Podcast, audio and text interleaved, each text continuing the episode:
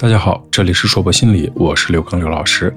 从今天开始呢，我和大家一起分享一些和心理治疗有关的知识，也希望大家呢能够受益和喜欢。这里是心理治疗的第一讲，我们来看心理咨询和心理治疗这对双胞胎。心理治疗呢发展到今天已经有上百年的历史了。但是在国内的发展呢，却只有几十年，而且很多人对心理治疗不是很了解。心理治疗呢，是在良好的治疗关系的基础上，由经过专业训练的治疗师运用心理治疗的有关理论和技术，对来访者进行帮助的过程。这个概念呢，是不是一听就有种在上课的感觉？没错。我们这个系列的语音分享，既是知识的分享，也是专业课的学习。通常呢，很多人分不清心理出现问题的时候，到底是需要心理咨询还是需要心理治疗。可事实上呢，很多严重的心理问题或者心理障碍，仅靠心理咨询是无法解决的，需要药物和心理的双重治疗才可能有很好的效果。我们先来了解什么是心理咨询，什么是心理治疗。心理咨询呢，在我们的教材中是指呢，针对正常人的心理不健康状态开展心理健康教育工作，前提是正常人群，而且开展的是心理健康教育工作。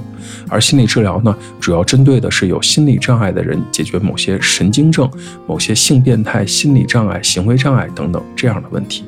一般而言，如果一个心理工作者既能开展心理健康教育，例如，组织讲座、主题沙龙，又能针对心理不健康的状态开展心理咨询，还能对通常大家所理解的变态进行心理治疗，那么技术水平就非常的稳定了，而且是全方位的开展工作。说实话，对于许多的心理工作者而言，这确实不是件容易的事情。心理咨询呢，有一个重要的原则，叫做助人自助，重视对来访者潜能和自身资源的开发还有利用，而且相对用时较短，一般在学校、社区这种非医疗机构中开展。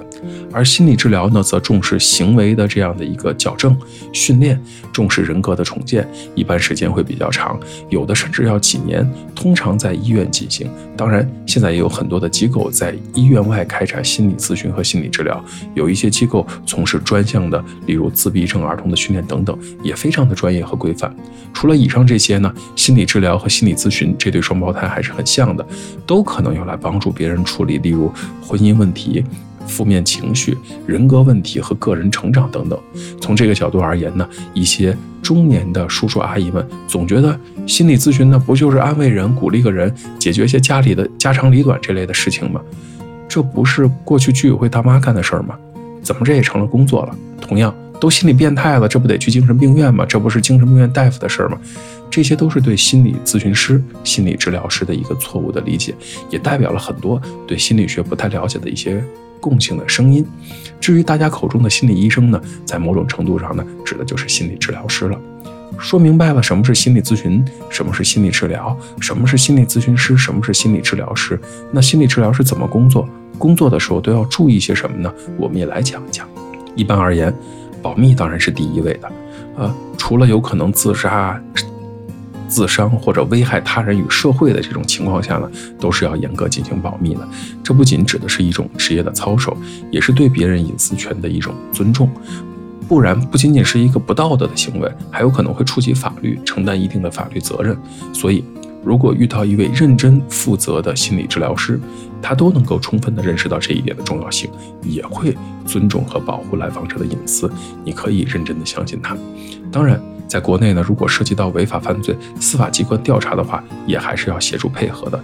也就是说，保密的前提呢，啊，是不涉及到违法犯罪这类的问题。但是。几种特殊的情况呢，我们也要特殊的去处理，包括自杀、自伤以及危害他人和社会。这已经不仅是一个保密的问题，可能是一个要打破保密的问题。同样的。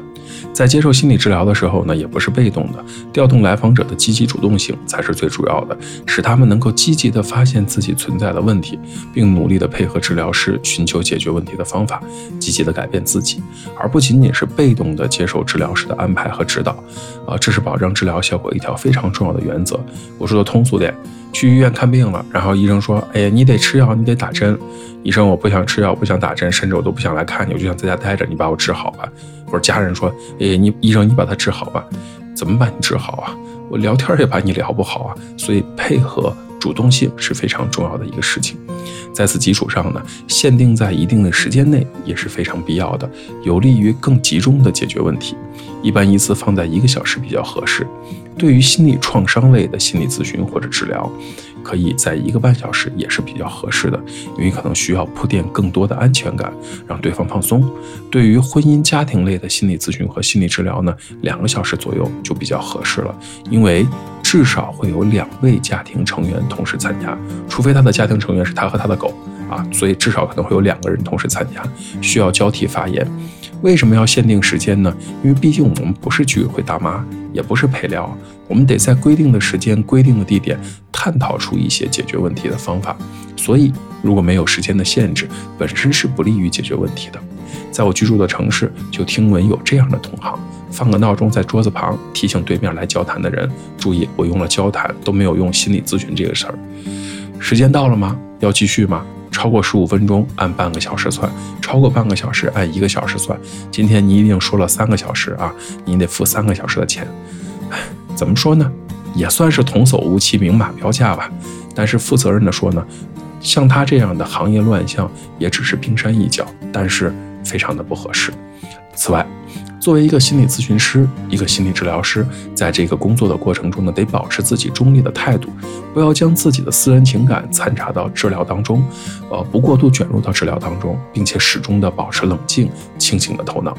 中立的态度呢，有助于治疗师客观的分析和判断来访者的问题，对解决来访者的问题具有非常重要的积极的作用。你得用真诚的、真实的状态去面对那个来找你解决问题的人，并且不论听到什么匪夷所思的事情，都得控制好自己的情绪，既不会太惊讶，也不会太冲动的想要把对方暴打一顿，更不会幸灾乐祸的去看热闹，又或者站在一个道德的制高点，理所当然的去指责对方。做好了这一切。你还得明白，你们之间得有合适的距离，既不能太亲近，也不能太疏远。毕竟你们既不是朋友，也不算是完全的陌生。那么熟悉的陌生人，算是一个比较好的定位了啊。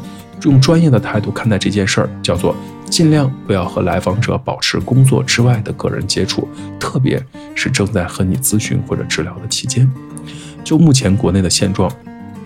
虽然有很多人开始从事心理咨询和心理治疗了，可是这个缺口依然非常的大。一百多万的心理咨询师呢，服务不过来快十四亿的人口，更何况很多的从业者考了证书之后，都放在家里束之高阁，或者只拥有入门技能，不足以解决日常工作中遇到的很多问题。再加上收费的问题，有部分人员水平高，价格也高。这还算是能解决问题的，还有部分是属于迷之自信的，水平不高，价格也快冲破天际了。也听我的学生分享到另外一个故事，他说他听到国内他知道的最贵的心理咨询师，他的收费呢是五位数的一半。当时吓得我下巴就快掉下来了，真是世界之大无奇不有。学生认真的跟我普及了一下，在他居住的国家，这个价格呢，那个金发碧眼的专业人士呢，愿意为你专门的学好普通话。所以他回到国内之后，发现这个是五位数的一半，他心里就很吃惊啊。哎，这些行业的不美好呢，随着行业。规范化的发展一定会越来越规范。如果你成为一名治疗师呢，或者你想要成为一名治疗师呢，需要什么样的条件呢？首先，你得对人感兴趣，对生活或者对世界充满了新鲜感或者好奇心。你得宽容，得尊重别人，得有较强的对心理活动复杂性的一个感受能力。你还得能够和人建立温和的信赖的关系。你得勤奋，你得具有。规律的从事工作的习惯，忍受压力的能力，你还得有教养、有责任感等等。最重要的是，对心理学，特别是临床心理学方面有浓厚的兴趣。这里是硕博心理。这一讲的内容到这里就结束了，希望大家喜欢。如果你很喜欢关于心理治疗方面的心理学知识呢，也欢迎您持续的关注我们。我是刘老师，虽然我们只是心理学界的一棵小树苗，但是我们努力做到我们的最好，用真诚的态度、客观专业的方式，向每一个愿意关注我们的人分享一切你想知道而我们又恰好了解的心理学知识。请记得，不管你在哪里，世界和我陪伴着你。再见。